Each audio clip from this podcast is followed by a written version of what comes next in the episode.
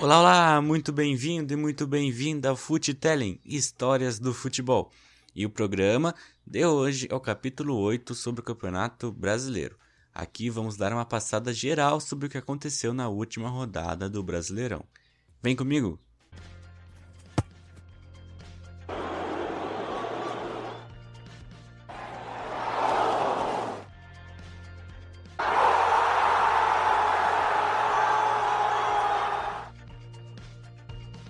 Futelling, histórias do futebol.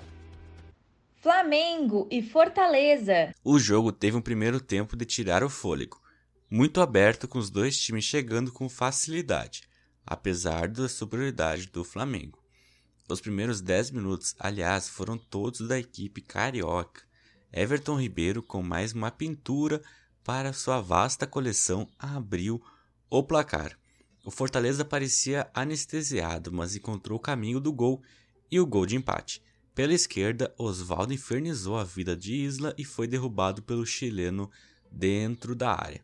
Juninho marcou na cobrança e Oswaldo ainda carimbou o travessão, mas quem teve as melhores chances foi o rubro-negro com 14 finalizações na etapa inicial. O Domenech optou por iniciar com um Gabigol no banco, mas não abriu mão do artilheiro na volta do intervalo. O camisa 9 entrou no lugar de Pedro, discreto na primeira etapa. O jogo, no entanto, se desenhou diferente. O Flamengo tinha a bola, mas não encontrava espaços e a mesma facilidade para finalizar. A partida esfriou com poucas chances de gol, especialmente após muitas modificações dos dois treinadores. A situação do Flamengo piorou quando Pedro Rocha sentiu a coxa e deixou a partida. Como já tinha feito todas as mudanças, o time ficou com um jogador a menos. E foi justamente nesse momento tenso, quando parecia que empataria mais um jogo no Maracanã, que o Flamengo chegou ao gol.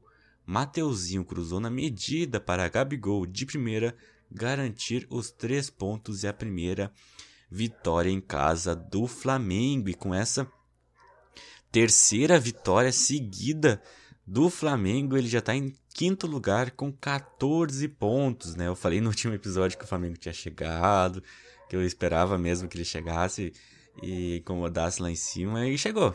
Tá lá em cima já, três pontos do Inter, o líder.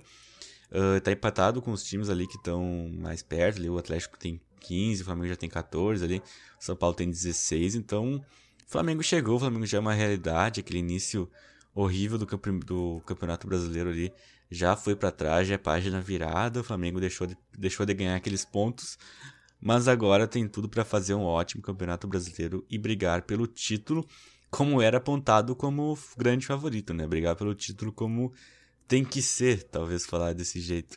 Mas chegou e é isso pro Flamengo. Já o Fortaleza tá em 13º com 8 pontos, aí um pontinho da zona de rebaixamento. Corinthians contra Botafogo.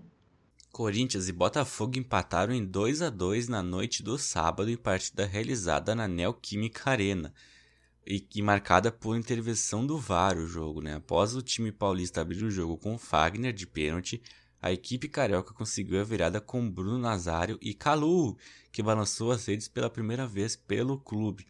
No fim do jogo, após ter gol no lado de Otero, por falta de Jô e Marcelo Benevenuto, o Corinthians conseguiu a igualdade nos acréscimos com redenção de Jô, né? Foi um jogo que o Botafogo foi muito, muito melhor.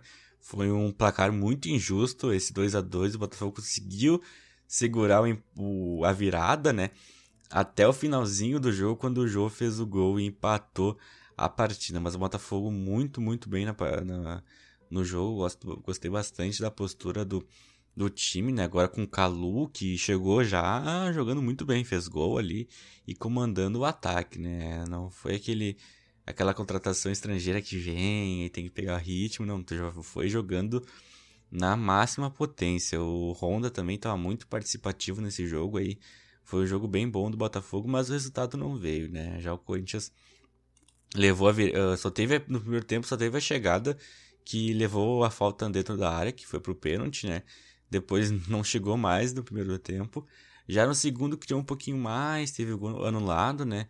E conseguiu o golzinho com o João no final, né? Mas não Não achei muito justo esse empate aí do Botafogo contra o Corinthians, mas é o que foi, né? Foi o que é. E o Corinthians está em 11 com 9 pontos e o Botafogo está em 15 com 8, né? Os dois também próximos da zona de rebaixamento que tem o Curitiba abrindo ali com 7. Então os dois times têm que se cuidar aí no campeonato brasileiro, principalmente o Corinthians, eu acho que não desempenha bom papel, inclusive dentro de casa, né? O Botafogo tá na dele, né? O Botafogo não tem muita, muitas pretensões dentro do Campeonato Brasileiro. O Corinthians que tinha um pouquinho mais, né? Talvez brigar pela Libertadores. Creio que vai ficar na praia aí nessa disputa. Ceará versus Santos. O gol feito por Felipe Jonathan aos 8 minutos com um belo chute cruzado da esquerda determinou o comportamento dos dois times no primeiro tempo. A vantagem permitiu que o Santos se protegesse com eficiência e saísse em velocidade, aproveitando a presença de um time mais leve. Carlos Sanches, a exemplo de Soteudo, começou no banco, com Arthur Gomes e Lucas Braga como titulares. O Ceará tentou se recuperar e ameaçou especialmente jogadas de bola parada envolvendo Vinha. O meia bateu uma falta no ângulo, bem defendida por João Paulo, e também fez cruzamentos para Thiago e Charles tentarem o gol. O Santos ainda teve uma chance de ampliar com o ótimo cabeceio de Lucas Veríssimo, que rendeu defesa ainda melhor de Fernando Praz. No segundo tempo, ele começou equilibrado, truncado, com os jogadores reclamando com a arbitragem. A primeira boa escapada foi do Santos, Arthur Gomes apareceu pela esquerda e mandou o chute perigoso na rede por fora, mas o Ceará reagiu. Leandro Carvalho teve ótima chance e parou mais uma vez em grande defesa do goleiro João Paulo. Tentando aumentar a pressão, o técnico Guto Ferreira tirou o próprio Leandro Carvalho e colocou Matheus Gonçalves. A mudança quase resultou em gol.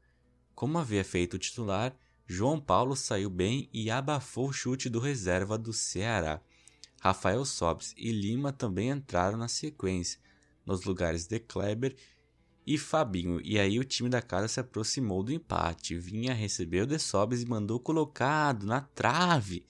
Pouco depois, Sobes quase alcançou o cruzamento de Matheus Gonçalves. Cuca também teve que agir, colocou Sanches e Jobson e reforçou o meio. Saíram Caio Jorge e Arthur Gomes mas o jogo esquentou mesmo após uma confusão envolvendo jogadores. Samuel Xavier e Lua Pérez foram expulsos, depois mais dois foram para a rua, um de cada lado. Bruno Pacheco por falta e Marinho, segundo amarelo, e Alisson acusado pelo árbitro de deixar o braço no adversário em jogada pelo alto. Apesar do maior espaço em campo, o placar foi mantido e o Santos segurou três pontos.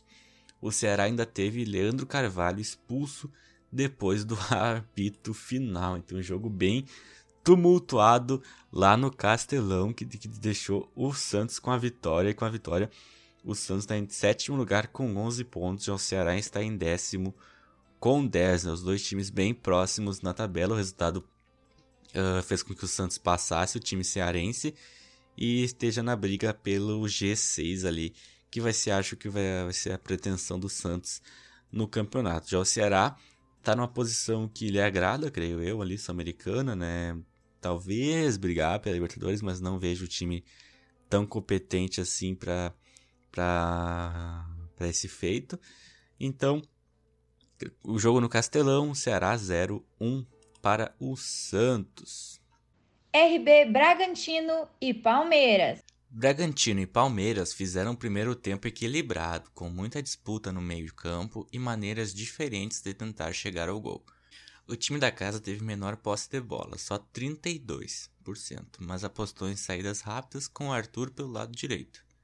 Dos pés dele saíram as melhores chances, inclusive, em chute da entrada da área, que passou perto do gol de Everton. O Verdão teve a maioria de suas escapadas com o novato Wesley pela esquerda. Pelo outro lado, Lucas Lima foi apenas discreto e participou menos do que deveria. Além disso, Zé Rafael levou perigo na bola parada e quase abriu o placar em cobrança de falta. Fora de campo, muitas reclamações de arbitragem por parte de Luxemburgo. Os dois times voltaram mais ligados e com mudanças logo cedo. O Bragantino foi melhor no início e chegou ao gol com Claudinho, as alterações do Luxemburgo, porém, surtiram efeito. William e Gabriel Veron melhoraram o poder ofensivo do, do Verdão. E Veron empatou pouco depois de entrar, após cruzamento de Gabriel Menino. A partir daí, a equipe alviverde cresceu e buscou o segundo gol. Rafael Veiga entrou no lugar de Lucas Lima e fez o lançamento para Veron, que rolou para o William nos acréscimos decretar a vitória do Palmeiras. Olha aí o Palmeiras nos finalzinhos dos jogos, no, no último jogo levou o gol no finalzinho e conseguiu um empate e agora conseguiu a virada no finalzinho. Então, quatro pontos aí conquistados pelo Palmeiras nos acréscimos nos últimos dois jogos. E com isso, o Palmeiras está em décimo, está em, tá, tá em sexto com, de, com 13 pontos, né? Já está ali na zona da Libertadores e vai ser o lugar onde ele vai brigar, possivelmente, né? Brigar pelo título. Talvez o time ainda não, não entrega tudo o que pode com o elenco que tem, mas os resultados estão vindo, né? Conseguiu o um empatezinho, conseguiu a vitória aí contra o Bragantino e não perdeu ainda no campeonato. É o único invicto da competição. Tem três vitórias e quatro empates. Já o Bragantino aí, que era um jogo. De, de, demitiu o, o técnico, veio o Maurício Barbieri. Na sua primeira partida estava conseguindo a vitória, mas levou a virada, né? No finalzinho, finalzinho, finalzinho então, boa estreia, né? Vamos, vamos, ser, vamos ser legais com ele. Boa estreia. Enfrentou o Palmeiras. Difícil enfrentar o Palmeiras. E conseguiu levar. Tava conseguindo levar o bom resultado até o finalzinho, né? Mas o Bragantino tem que voltar a vencer aí para escapar do rebaixamento, né? É um bom time, mas que não consegue ter os resultados, né? Não consegue criar e ter os resultados. Vamos ver que agora com o Barbieri tendo um pouco mais de tempo para treinar a equipe se tem alguma mudança lá no Bragantino. Paulo contra Fluminense. São Paulo e Fluminense fizeram um jogo franco no primeiro tempo, com lances de lado a lado e polêmica de arbitragem. O Fluminense, mesmo jogando fora de casa, conseguiu ser agressivo no ataque, aproveitando escapadas de Wellington Silva e a distribuição de jogo de PP. O meia chutou duas vezes e foi parado por Thiago Volpe em ambas. O São Paulo ameaçou com chutes de Igor Vinícius e Paulinho Boy, mas com problemas de criatividade não conseguiu pressionar o adversário como gostaria e acabou punido em um erro técnico de Igor Vinícius, lateral direito. Se perdeu no tempo da bola e permitiu que ela chegasse ao Wellington Silva, que limpou a marcação e bateu forte para fazer 1 a 0.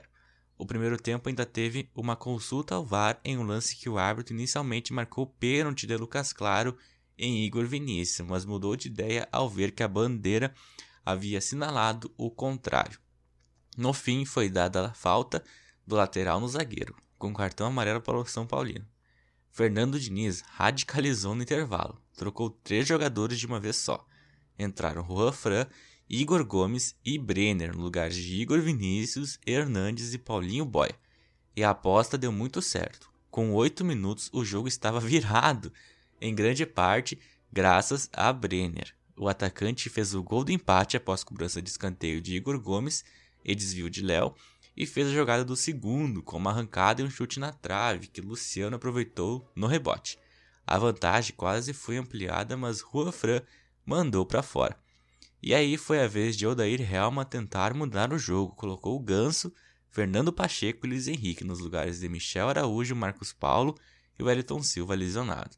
Mas o São Paulo continuou melhor e quase fez mais um em chute cruzado de Vitor Bueno. Luciano também perdeu boa chance ao concluir errado por cima. E o terceiro gol acabou guardado para os 47 do segundo tempo, com chute de fora de Victor Bueno. Então, São Paulo 3, 1 Fluminense. Baita resultado do São Paulo, virada no Morumbi, garantindo a vice-liderança, um pontinho atrás do Inter, né, que tropeçou na rodada. Então, São Paulo, aí quem diria o São Paulo do Diniz brigando lá na ponta da tabela nesse início de campeonato, né? Já o Fluminense começou bem ali, uh, até, até pensei que podia brigar também lá em cima, como o São Paulo tá brigando, como o Vasco tá brigando mas permitiu o empate ali contra o Atlético Goianiense no final e agora toma uma virada pro São Paulo, né? Fora de casa, ok? Mas são dois resultados bem ruins aí do Fluminense, onde ele começou ganhando e podia segurar a vantagem, mas não conseguiu, né? Então, vamos ver a sequência do campeonato, o que acontece com essas duas equipes, né? Eu não acredito muito nesse São Paulo do Diniz aí, eu não gostei nada dos jogos que eu vi, vou dar mais uma chance, vou ver algum jogo aí futuramente para dar uma segunda opinião sobre esse time, mas eu não gosto nada desse time. O Fluminense também é a mesma coisa, não creio que os dois vão brigar pela Libertadores, né? Uh, o São Paulo um pouquinho mais, mas o Fluminense vai estar tá ali por, por volta também. Vasco contra Atlético Paranaense. O primeiro tempo teve a seguinte tônica: o Atlético tentou o ataque a maior parte do tempo e teve sutil superioridade na posse de bola mas o gol do Vasco no início do jogo foi decisivo para isso acontecer. Após abrir o placar aos 6 minutos em uma ótima jogada de Benítez com Pikachu e finalização certeira de Cano, o Vasco resolveu se postar defensivamente. O bem posicionamento, porém, afastou o rival de sua área, e o Furacão só chegou em chutes de média distância.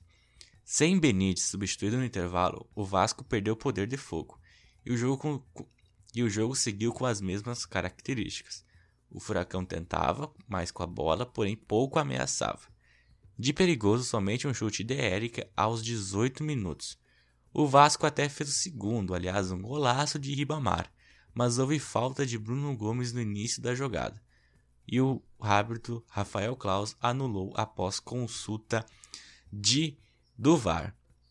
Para dizer que o Furacão não voltou a aparecer, no último lance da partida, o atacante Pedrinho recebeu com muita liberdade, mas isolou por cima do gol de Fernando Miguel. Olha aí o Vasco, né? O Vasco está em quarto lugar com 14 pontos após essa vitória, né? Voltou a reencontrar as vitórias, vinha de empate, derrota e empate, voltou a vencer no Campeonato Brasileiro aí, mantendo uma boa classificação, né? Inclusive Está empatado em pontos com o, com o Flamengo e tem três pontos a mais que o Fluminense, né? Quem diria o Vasco melhor carioca na oitava, na oitava, depois da oitava rodada do Campeonato Brasileiro. Já o Atlético Paranaense na crise, né?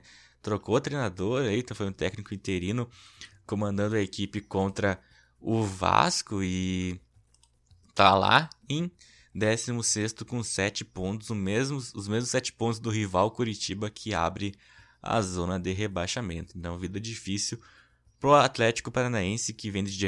Olha, olha a sequência dos últimos 5 jogos do Atlético Paranaense: derrota, derrota, empate, derrota, derrota. Complicada a vida do Atlético Paranaense. O Vasco não tem nada a ver com isso, aproveitou a chance e fez o resultado que deixa o Vasco lá em cima da tabela. E vamos seguindo. Sport contra Goiás. O primeiro tempo teve, de forma geral, o Goiás com maior posse de bola, mas foi o esporte que assustou. O Leão teve três lances de perigo em que acabou esbarrando no goleiro Tadeu. Atento, o goleiro do Goiás fez intervenções seguras que mantiveram o placar zerado no lado rubro-negro. Quanto aos visitantes, a chance de ouro veio aos 40 minutos, mas Vinícius acabou atrapalhado por carrinho providencial de Adrielson e, e finalizou para fora após bom cruzamento do lado esquerdo. O esporte voltou para o segundo tempo com mudança. Leandro Bárcia entrou bem na partida e quase marcou em jogada individual. Depois, abriu o placar em chute quase sem ângulo, acreditando no lance depois de cruzamento de Juba. O Goiás cresceu após o gol adversário em um escanteio conseguiu empatar. Elton fez o gol contra após cobrança de Pintado. Na sequência, Jair Ventura fez duas mudanças que fizeram o Leão voltar a crescer e saiu o segundo gol. Marquinhos aproveitou o cruzamento de Patrick. Os visitantes foram para cima em busca de um novo empate, mas Victor Andrade e Rafael Vaz esbarraram em boas, boas defesas de Luan Poli. Olha aí o esporte com duas vitórias seguidas, né? Venceu do Grêmio, agora vencendo do Goiás já se encontra na nona colocação com 10 pontos, né? O esporte que há duas rodadas estava na zona de rebaixamento, aí com duas vitórias está em nono lugar no Campeonato Brasileiro, né? Já o Goiás se afundando cada vez mais na lanterna, quatro pontos só, dois pontos atrás do Bragantino, que é o 19 lugar, né? Então, Goiás aproveitando esse, os maus momentos de Grêmio e Goiás para fazer os resultados e subir na tabela, né? O Jair Ventura aí, bom, bom início, né? Tem uma derrota e duas vitórias no comando do Leão. Vamos ver se conseguem manter esse bom, bom desempenho aí e evitar a missão do esporte é não cair, né? Vamos ver se o Jair Ventura consegue manter o bom desempenho e evitar que o esporte caia na competição. Seguindo para o último jogo da rodada. Coritiba e Atlético Mineiro. O Atlético Mineiro teve amplo domínio da partida no primeiro tempo e chegou a ter quase 70% de posse de bola, trocando passes e chegando ao ataque com facilidade. O Galo chegou com perigo aos 18 minutos, quando Keno cabeceou por cima do gol. Na sequência, Guga quase abriu o placar depois que soltou uma bomba e acertou o travessão. A bola chegou a quicar na linha. Com todo o controle da partida, o time de São Paulo chegou ao gol aos 30 com Eduardo Sacha após cobrança de escanteio de Johan na cabeça de Igor Rabelo. O atacante acertou no rebote. O Coxa mal conseguiu respirar na etapa inicial, não conseguiu achar espaços e teve muita dificuldade de sair para o ataque. O Coxa mudou bastante a postura no segundo tempo, principalmente com a entrada de Igor Jesus no lugar de Galdesani no intervalo. A primeira chance foi dos mandantes, justamente com Igor Jesus de cabeça. Outra boa chegada foi uma cabeçada de Robson. Sassá ainda desperdiçou no rebote. O Atlético Mineiro respondeu à altura e quase ampliou com Keno de cabeça aos 11 minutos. O Curitiba foi para cima e teve grande chance com Hugo Moura, em chute forte no rebote e equilibrou a partida. A equipe de Jorginho passou a oferecer perigo e ter mais qualidade na criação de jogadas, mas foi o Galo quem teve a melhor chance do segundo tempo já nos acréscimos. O goleiro Wilson estava na área do Atlético Mineiro em escanteio do Coxa e Savarino conseguiu errar totalmente o chute e perdeu um gol incrível, mas mesmo assim, o Atlético Mineiro garantiu a vitória por 1 a 0 lá no Couto Pereira contra o Curitiba está em terceiro lugar com 15 pontos. Tem um jogo a menos que o Inter. Então, uh, o Atlético tem o melhor aproveitamento da competição, né? Se ganha esse jogo atrasado contra o time do Atlético Paranaense, o Atlético Mineiro passa o Inter na tabela e assume a liderança. Então, o time que tem melhor aproveitamento é o time de Minas Gerais, o Atlético Mineiro. Já que estamos falando de tabela, fechando aqui os jogos, vou passar a classificação. O primeiro é o Inter com 17, o segundo é o São Paulo com 16. O Atlético Mineiro, como eu falei, vem em terceiro com 15. Vasco fecha o G4 com 14. Quem tem 14 também é o Flamengo em quinto lugar. Fechando o G6 vem o Palmeiras com 13 pontos. Depois tem Santos e Fluminense com 11 em sétimo e oitavo. Sport Ceará com 10 em nono e décimo. Corinthians e Bahia com 9 em décimo primeiro e décimo segundo. Aí tem Fortaleza, Grêmio e Botafogo com 8 em décimo terceiro, décimo quarto e décimo quinto o Atlético Paranaense em 16 com 7 pontos, ainda se salvando do rebaixamento. E na zona de rebaixamento, Coritiba com 7, Atlético Goianiense com 6, Bragantino com 6 e Goiás com 4 pontos apenas, passando os jogos da próxima rodada, quarta-feira, às 5 e meia da tarde, Atlético Paranaense e Botafogo. Às 6, Fortaleza e esporte. Às seis também nós temos Goiás e Coritiba. Horários diferentes aí na quarta-feira. 5 e meia, 6 horas, dois jogos aí. Atlético Paranaense Botafogo, Fortaleza Esporte, Goiás e Coritiba. Às 7h15, São Paulo e Bragantino. E às 9h30, Fluminense e Flamengo, famoso Fla-Flu. Às 9h30 nós temos Santos e Atlético Paranaense. Já na quinta, nós temos Corinthians e Palmeiras, ali outro clássico, Inter e Ceará, Bahia e Grêmio, tudo às 7h15. E fechando a rodada às 9 horas, Vasco e Atlético Paranaense. O que a gente tem que cuidar aí nessa rodada é o Fla-Flu, né? O Flamengo está em quinto lugar com 14 pontos o Fluminense é o oitavo com 11, né? Caso o Fluminense ganhe, empate em pontos com o Flamengo. Outro jogo interessante, o Santos e Atlético Paranaense, né? Dois, dois times que estão ali no, no ponto da tabela. Uh, na quarta-feira, acho que é isso. Tem que cuidar o São Paulo, porque o São Paulo pode assumir a liderança. Se vencer ali, porque o Inter joga só na, na, na quinta-feira. Cuidar também o Atlético, porque pode assumir a liderança. Aí na quinta nós temos Corinthians e Palmeiras, né? Clássico também. Os dois, os dois treinadores talvez uh, perigando cair, né? Não sei se dá pra falar que esse jogo quem, quem perder cai. Mas acho que é um, dá um bom indício. Uh, Inter e Ceará, né? Pra ver se o líder consegue se manter lá em cima, né? Provavelmente ele vai perder a liderança na quarta-feira, né? Porque tem chance do São Paulo contra, contra o Bragantino e do Atlético Mineiro contra o Santos, né? Os dois times, se ganharem, passam o Inter. Então o Inter talvez entre nesse jogo pressionado em reassumir a liderança. Uh, Bahia e Grêmio, porque o Grêmio está muito mal, e ver se o Grêmio consegue retomar o caminho das vitórias. E depois o Vasco fechando a rodada contra o Atlético Goianiense. Com isso, eu fecho aqui o episódio 8 do Campeonato Brasileiro. Desejo a todos uma ótima, uma ótima semana, né? Até o nosso próximo encontro que vai ser na sexta-feira, uh, com todo o complemento da rodada. Desejo a todos uma ótima semana, com muita saúde para ti e para tua família. Tchau, tchau. Fui. Você acabou de ouvir Futelling Histórias do Futebol.